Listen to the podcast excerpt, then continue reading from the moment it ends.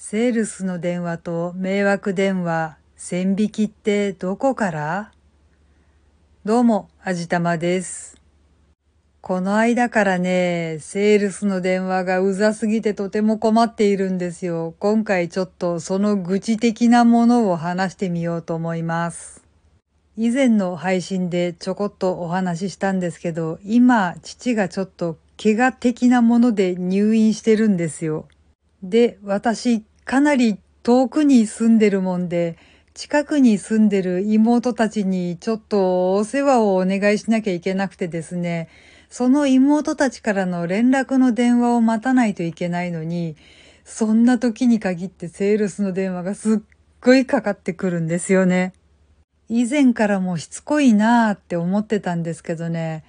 その父が入院した前後ぐらいのタイミングで、それこそ本当にガンガンにかかってくるようになってね、まさかそんなもん知っているわけはないとは思うんですけど、絶妙のタイミングでかけてきやがるんですよ。ごめんなさい。口が悪くなったわ。まあ、ちょっと最初の一回うっかり取っちゃったんですけど、我が家一応ナンバーディスプレイにしてるんで、一応取る前に一呼吸置いて番号を確認して、ああ、そっからだって察しがついたら取らないで放っておくんですけどね。まあ、本当に毎日のようにかけてくるんですよ。しかも家電の方だけじゃなくて、夫の携帯の方にもかけてくるんですよ。もちろん仕事中なんです。まあ、夫の方もね、あの、番号を見て、ああ、そこからだなって思ったら取らずに放っといて、まあ、そもそも仕事中なのでマナーモードにしてるわけでガンガンになるわけではないんですけれども、それでもね、やっぱりちょっと非常識だと思うんだよな。で、また、立ちの悪いことにね、家電の方にかけてくるのも、夫の携帯の方にかけてくるのも、番号を変えてくるんですよね。とりあえず夫の方は携帯にかかってきたものは片っ端から着去にしてるみたいなんですけどね。まあ本当に手を変え品を変え番号を変えガンガンにかけてくるみたいで、もう大迷惑なんですよ。で、そのセールスの電話どっからかかってくるかっていうと、ワインのお店なんですよね。私も夫もお酒はたしなむ程度にしか飲めないんですけど、たまったま出かけた先で試飲させてもらったワインが美味しかったんで、これくらいだったらなんとかなるかなーって言って、ちょっといいやつ10本ぐらいまとめ買いしたんですよね。で、まあ、記念日とか特別な日とかに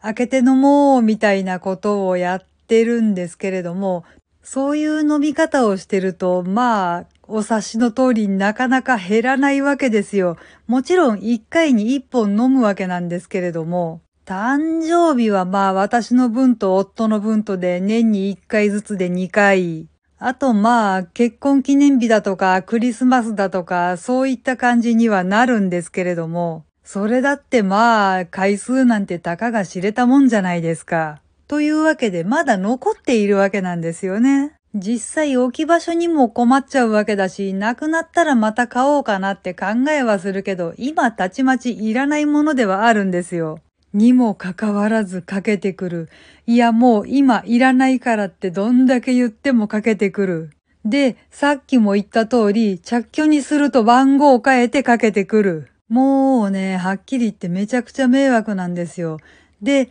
ネットで検索してみたら、そんな意見が山ほど書き込まれていました。うー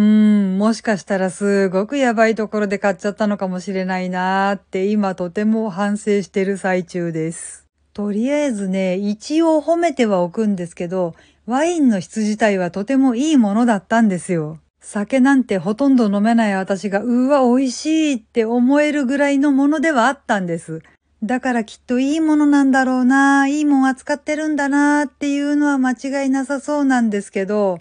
ちょっと圧がすごいっていうか、推しが強いっていうか、どんないいものであろうと、やっぱりね、セールス限度っていうものがあると思うんだよな。しかもまあ、向こうは知らないとはいえ、こっちはちょっと電話今かなり神経質にならなきゃいけない時に、そういうことをされるともうそんなところでは買ってやらねえとかって思いますよね。さあ、これどうしたもんだろう。もう徹底的に着去とガン無視を決め込むか、それとももうかけてこないでってきっぱり言ってしまうかどっちかかなっていう気はするんですけど、正直とってもめんどくさいです。はい。というわけで今回はしつこいセールス電話にとっても困っていますっていうお話をしてみました。この番組は卵と人生の味付けに日々奮闘中の味玉のひねもす語りでお送りいたしました。それではまた次回お会いいたしましょう。バイバーイ。